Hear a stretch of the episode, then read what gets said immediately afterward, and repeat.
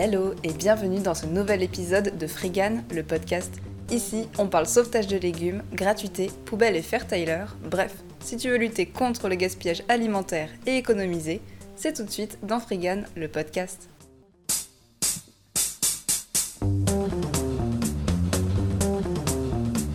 Frigan, le podcast.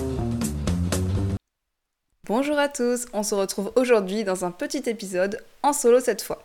Après ces 8 premiers épisodes dans lesquels je vous parle du mouvement, de comment faire, etc., sont apparues bien sûr beaucoup de questions, mais également des remarques. Ces remarques, cela peut venir de vous directement, car vous n'osez pas ou vous hésitez à vous lancer, mais elles peuvent également venir de l'extérieur, de gens qui ne sont pas ouverts au sujet ou qui ont beaucoup d'a priori et de préjugés. J'en ai donc choisi quelques-unes aujourd'hui pour essayer d'y répondre maintenant. Mais avant de commencer, si c'est la première fois que tu m'écoutes, déjà bienvenue. Je suis Cora, l'hôte de ce podcast, et tu me connais peut-être sous ma double identité, à savoir la friglaneuse sur Instagram. Non, ça, ça te dit rien? Bah vas-y faire un tour, il y a plein de bonnes recettes véganes et tout plein d'autres choses. Je te laisse découvrir tout ça après l'épisode. Comme son nom l'indique, dans ce podcast, je parle de friganisme, c'est un mouvement qui vise à lutter contre le gaspillage des ressources tout en obtenant gratuitement ce que l'on achète normalement et quotidiennement, surtout de la nourriture. Pour en savoir plus, je t'invite à écouter les épisodes précédents où je parle de l'histoire, des motivations et des différents moyens de faire du friganisme. Il y a aussi des épisodes où j'interviewe des personnes plutôt cool qui parlent de leur expérience en tant que frigan. Tous ces épisodes sont à retrouver sur Spotify et sur mon blog La Friglaneuse. Vous êtes prêts à entendre toutes les remarques? C'est parti, let's go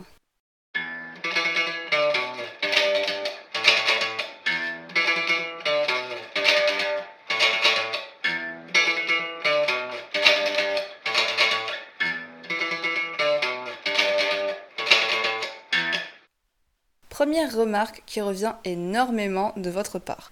J'ai peur de trop prendre lorsque je fais du friganisme ou de ne pas en laisser assez à ceux qui en ont vraiment besoin. J'abordais déjà cette problématique dans le premier épisode ainsi que dans celui avec Andrea du compte Le renard et les raisins. Déjà, premier fait, un tiers de la nourriture mondiale est jetée. Donc rien qu'avec cette donnée, on peut facilement déterminer qu'il y a bien assez de gaspillage pour tout le monde. Même en prenant beaucoup, il y aura toujours de la nourriture gaspillée ailleurs. On ne sauve malheureusement qu'une infime partie, même si on a l'impression que c'est juste monstrueux. Et ce que vous récupérez, c'est en grande majorité des fruits et des légumes déjà un peu abîmés qu'il faut cuisiner, ou même des produits comme des pâtes ou des féculents qui nécessitent d'être cuits. Les personnes à la rue ou en situation de grande précarité n'ont pas les équipements ou ni même le temps et la disponibilité mentale de passer du temps en cuisine pour préparer tout cela. Si vous voulez être efficace de ce côté-là, voici quelques petites actions.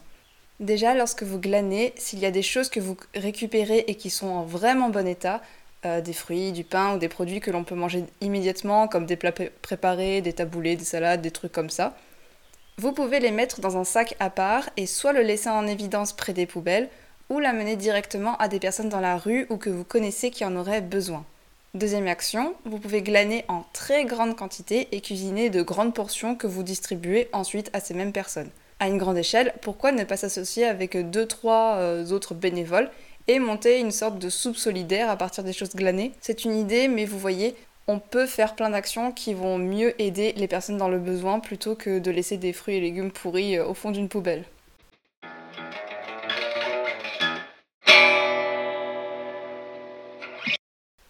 Cette deuxième remarque, c'est une abonnée qui me l'avait envoyée. Tu n'aides pas les petits commerçants en faisant cela. Alors déjà, juste un petit conseil, il est bien plus intéressant en termes de quantité de faire les poubelles des hypermarchés et grands magasins que des petites boutiques qui arrivent en général à mieux gérer leur stock.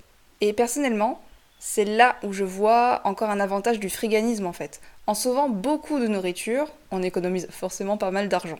Donc on peut ensuite investir cet argent dans une consommation plus réfléchie et plus consciente en soutenant les petits commerçants engagés, en achetant bio, local et de qualité. Donc au contraire, en tournant la chose de cette façon, on est carrément en moyen d'aider cette personne, non pas en faisant leur poubelle ou en leur demandant des invendus gratuits, mais plutôt en achetant chez eux.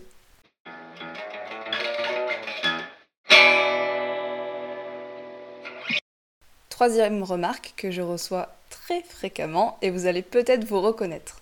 Mais chez moi, ce n'est pas possible, aucun magasin n'a de poubelle de sortie, je suis en campagne et tout est trop loin, au marché, les vendeurs ne veulent rien me donner, etc. Bref, c'est impossible pour moi de faire du friganisme.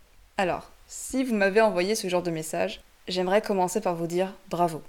Oui, oui, bravo. Car vous avez quand même la volonté de vous engager et vous avez tenté de faire du friganisme. Mais maintenant, si ce n'est vraiment pas possible ou pas pratique du tout, ne vous forcez pas. Il n'y a aucune obligation à faire du friganisme, personne ne vous en voudra, je vous assure. Si vous avez la disponibilité en termes de temps et même mental de le faire, c'est génial. Mais à aucun moment cela ne doit devenir une contrainte ou bouffer le reste de votre vie. Donc relax, ne vous prenez pas la tête. Il y a plein d'autres choses et actions à votre portée, si vous le souhaitez bien sûr. Euh, des actions pour avoir un impact positif en termes de consommation et sur l'environnement. Alors pour n'en citer que quelques-unes, manger végétalien, essayer de réduire ses déchets, faire attention à sa consommation d'énergie, etc. Et rien que parler de friganisme autour de vous, cela peut avoir un impact, qui sait?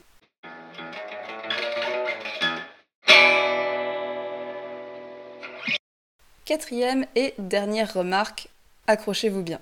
Tu fais les poubelles?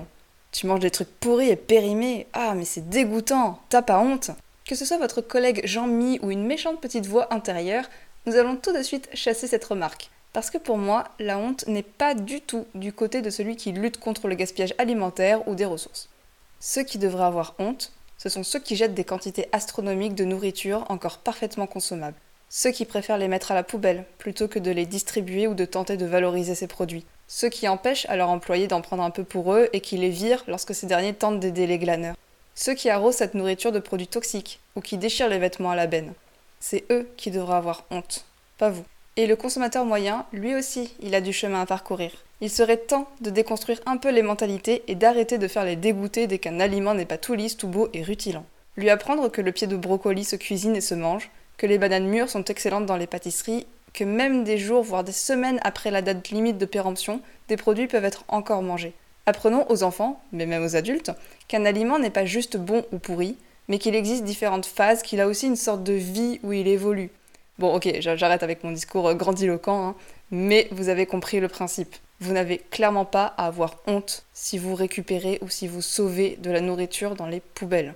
On s'en fout de la réputation ou quoi que ce soit, c'est pas ça qui compte dans la vie. Faites vraiment selon vos valeurs, votre disponibilité. Engagez-vous là où vous voulez sans vous soucier de ce que les autres pourront penser tant que c'est aligné avec, voilà, avec vos valeurs en fait. Et c'est le moment de la recette spéciale récup. Recette récup J'ai pensé à vous car aujourd'hui je viens de récupérer un tas d'aubergines un peu abîmées au marché. Et comme c'est l'été, la saison des apéritifs, pourquoi ne pas réaliser un délicieux baba hanouche, une tartinade à base d'aubergines justement? Et comme d'habitude, ici on cuisine au feeling. Prenez vos aubergines, nettoyez-les et enlevez les parties abîmées.